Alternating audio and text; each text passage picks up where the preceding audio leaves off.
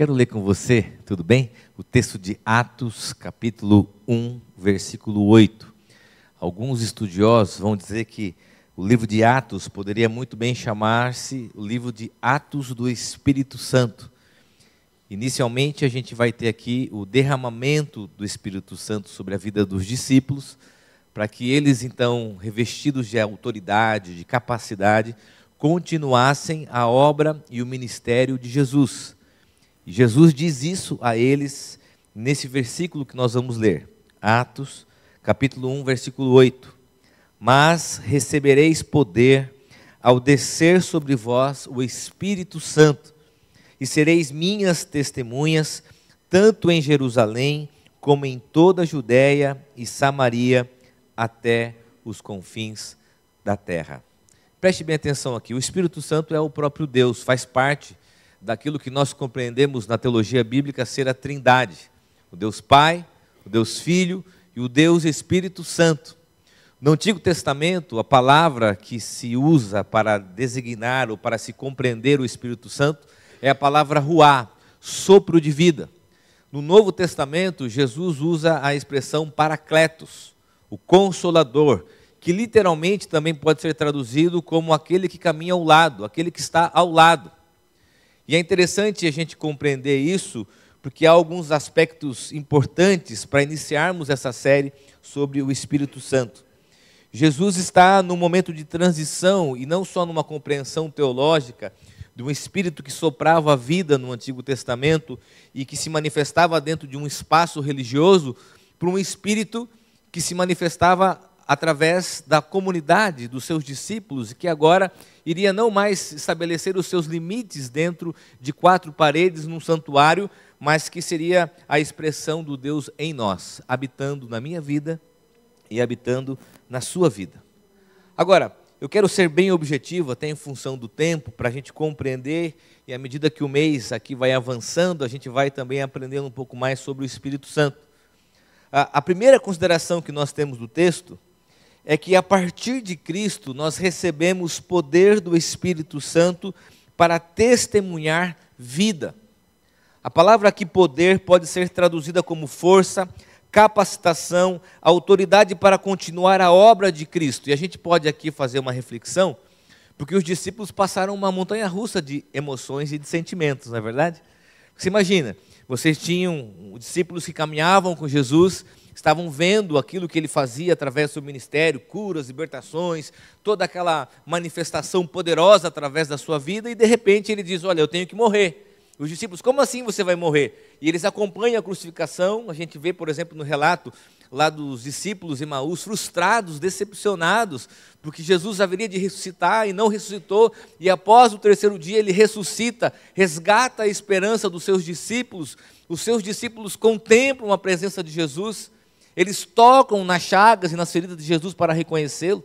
Há um princípio interessante: Jesus é reconhecido pelas suas chagas, como aquele que é o servo, o sofredor, aquele homem de dores. E logo após deles terem essa experiência de resgate de esperança, Jesus diz: Ó, oh, agora eu vou para o meu pai. Mas peraí, a gente passa toda essa oscilação. O Senhor está com a gente, o Senhor morre, ressuscita. Agora o Senhor diz que o Senhor vai embora. Como assim? E aí Jesus diz: Ó, vocês receberão poder para continuar a obra e o meu ministério.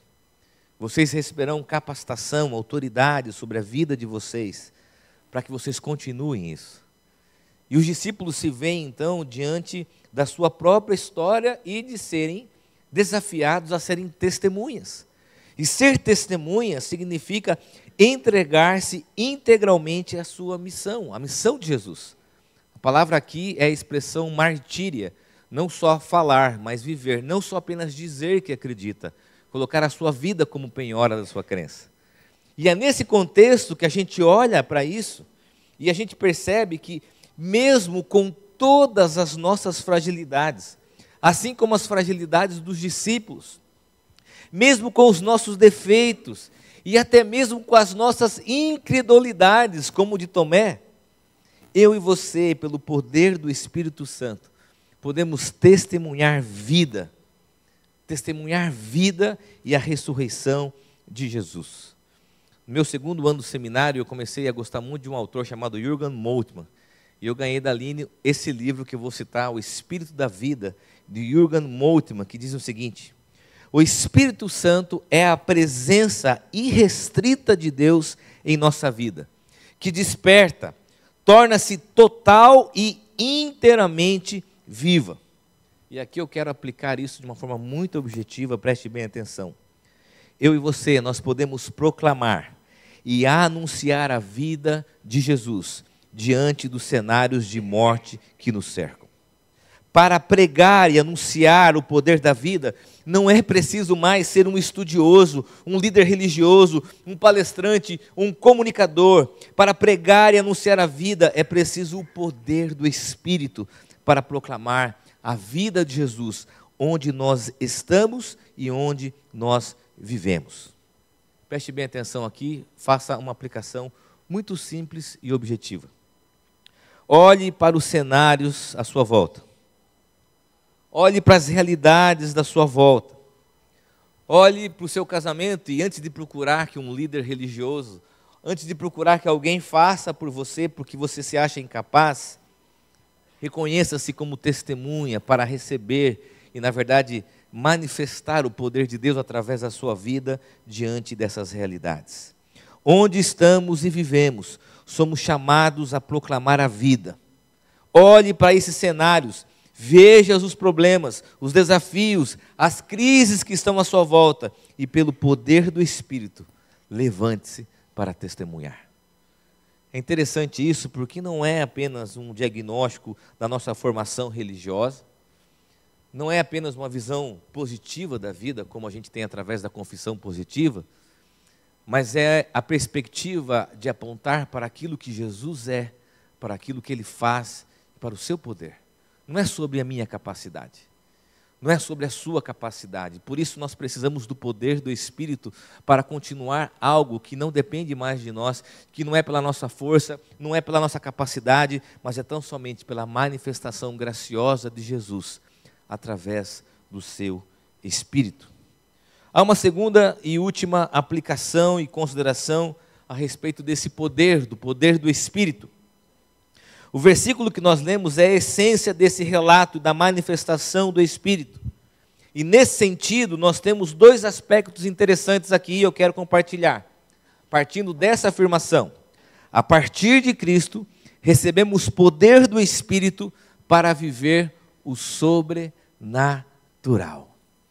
Talvez um dos nossos interesses por esse tema Espírito Santo seja isso, o sobrenatural. Mas deixa eu explicar o que a Bíblia nos ensina a respeito disso. Aqui nós temos dois sentidos. Temos dois aspectos interessantes nesse derramar do Espírito Santo.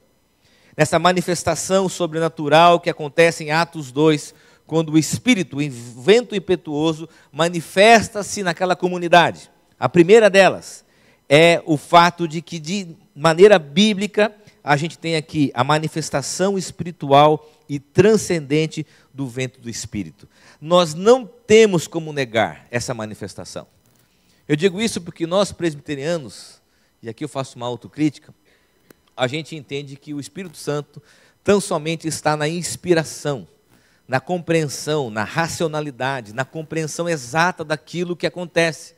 Mas há uma manifestação que as pessoas não compreendem e que até mesmo nós não compreendemos.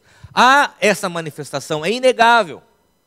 A gente precisa crer nesse poder sobrenatural. Porém, também existe uma manifestação sobrenatural que proporcionou àquela igreja e os discípulos a viverem e experimentarem coisas que humanamente nós não poderíamos vivenciar. Sabe o que? A conversão e a comunhão. O sobrenatural que os discípulos experimentaram foi além de uma experiência mística e acabou por invadir a vida na sua totalidade. Foi além de uma experiência religiosa dentro de um espaço religioso, invadiu a vida. Porque biblicamente, sobrenatural é quando experimentamos coisas e atitudes que por nós mesmos, em função da queda e do pecado, a gente jamais teria capacidade de fazer. E aqui eu preciso ser muito convicto do que eu vou dizer, para que algumas pessoas não fiquem chateadas comigo. Você que está assistindo, você que está aqui. Não se, não, perdão, voltando aqui. Não adianta se arrepiar, ter experiências místicas, se isso não invadir a sua vida. Vou repetir. Não adianta se arrepiar e ter experiências místicas se isso não invade a totalidade da sua vida. Não adianta você vir aqui sentir o Espírito Santo de Deus na hora do louvor, na palavra, se essa manifestação, esse poder do Espírito não invadir a totalidade de quem você é. Porque não há uma separação entre a manifestação do Espírito Paracletos, o vento impetuoso de Atos, de forma sobrenatural, no início do capítulo 2, não há uma separação daquilo que foi sobrenatural, daquilo que vem no relato posterior, da comunidade que dividia, que vivia solidariamente, que tinha comunhão. E olha que interessante, o primeiro testemunho público da comunidade primitiva não foi porque a sociedade olhou para aquela comunidade e falou o seguinte: olha, aqueles discípulos de Jesus, olha quantos milagres eles fazem, olha a cura, olha. Eles não falaram isso a sociedade reconheceu a maneira que eles viviam, a economia solidária, o trato humano, a maneira que eles viviam entre o espaço do templo, da escadaria em suas casas, a maneira que eles dividiam tudo que eles tinham, a maneira que viviam em comum, isso é sobrenatural.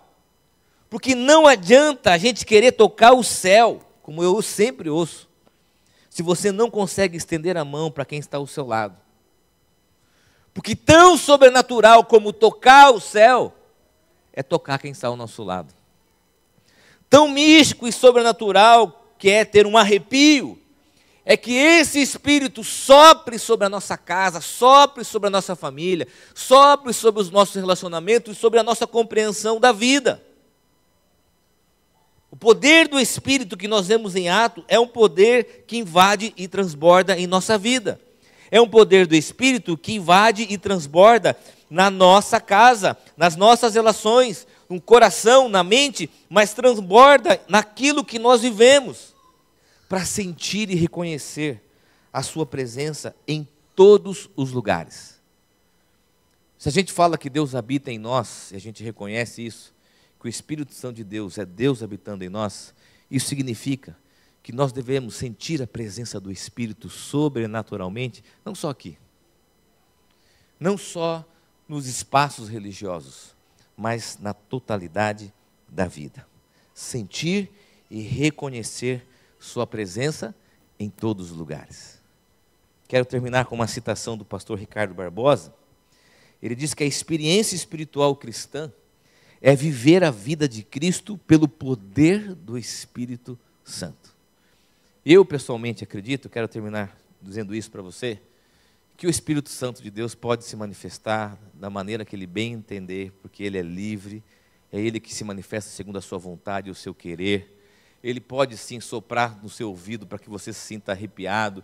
Você pode sentir o milagre de Deus sobre a sua vida, mas o Espírito Santo, pela sua graciosidade, ele manifesta-se na plenitude da vida em toda a nossa existência em toda a nossa existência.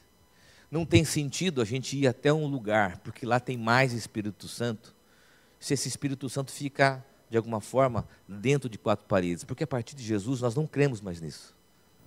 Nós cremos no Espírito Santo que sopra o ruar dele, que sopra o seu paracletos, a sua companhia, em toda a nossa existência, em toda a nossa vida.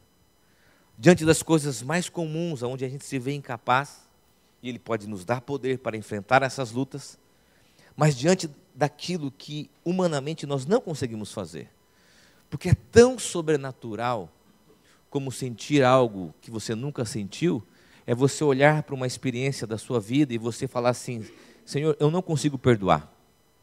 Senhor, eu não consigo me aproximar. E o Espírito Santo de Deus manifestar-se sobre essa condição que humanamente nós não conseguiríamos fazer.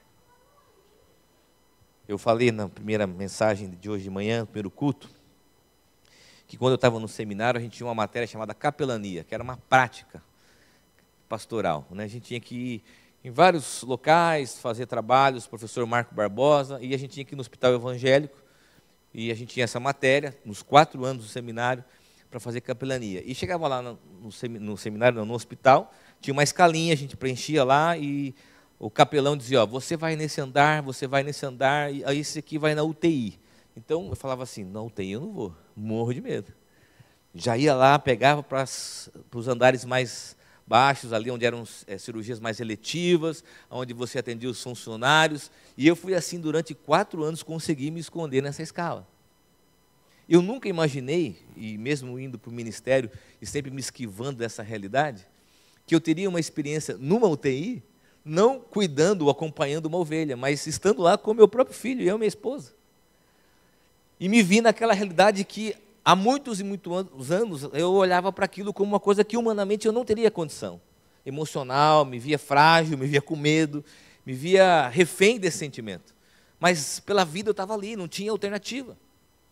E hoje eu posso dizer que, na minha juventude, eu fui atrás de pregadores, de orações em monte, eu fui, tive experiências espirituais de acordo com a maturidade da época, vi, acompanhei várias coisas, mas o lugar aonde eu mais senti e reconheci a presença do Espírito foi dentro de uma UTI. Porque o Espírito Santo de Deus sopra em todos os lugares. Ele invade a vida ele não está só lá no monte, com todo respeito, ele não está lá só naquele pregador, naquele louvor, naquela igreja, naquele pastor mais ungido. O Espírito Santo sopra em todos os lugares. E é isso que a Bíblia nos ensina. E reconhecê-lo, e sentir, e reconhecer essa manifestação é o que a Bíblia nos ensina e é o que a igreja primitiva experimentou pelo poder do Espírito. E eu quero convidar você a fechar os teus olhos. E a orar. Nós vamos avançar nessa série, muitas coisas ainda para considerar, compreender, algumas para ainda refletir, mas para pedir que pelo Espírito Santo de Deus e pelo seu poder, a presença dele transborde em toda a nossa vida. Que você sinta a presença do Espírito não só aqui, que é muito gostoso, que é muito bom, e a gente sente realmente mas que você sinta e reconheça a presença do Espírito em todas as áreas, em todos os lugares da sua vida. Para que você possa experimentar esse poder naquilo que não é humanamente possível, mas naquilo que é sobrenaturalmente possível. Naquilo que nós não temos condição de amar, de perdoar, de ser solidário, de ser empático, de se movimentar na direção de viver restauração e curas que nós precisamos viver na nossa casa, pelo poder do Espírito, nós podemos experimentar. Pelo poder do Espírito, nós podemos viver comunhão, solidariedade, unidade, coisas que por nós mesmos nós nunca experimentaremos, mas pelo poder do Espírito, eu e você nessa manhã podemos viver e experimentar. Pai, sopra sobre nós o teu Espírito, sopra sobre a nossa vida o teu espírito para mudar as nossas realidades, para transformar, ó Deus, aquilo que nós somos e aquilo que nós vivemos.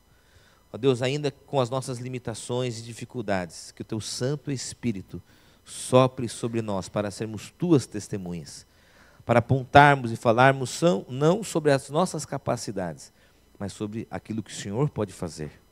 E ó Deus, sopra o teu Espírito para vivermos e testemunharmos coisas sobrenaturais amar, perdoar, ser solidário.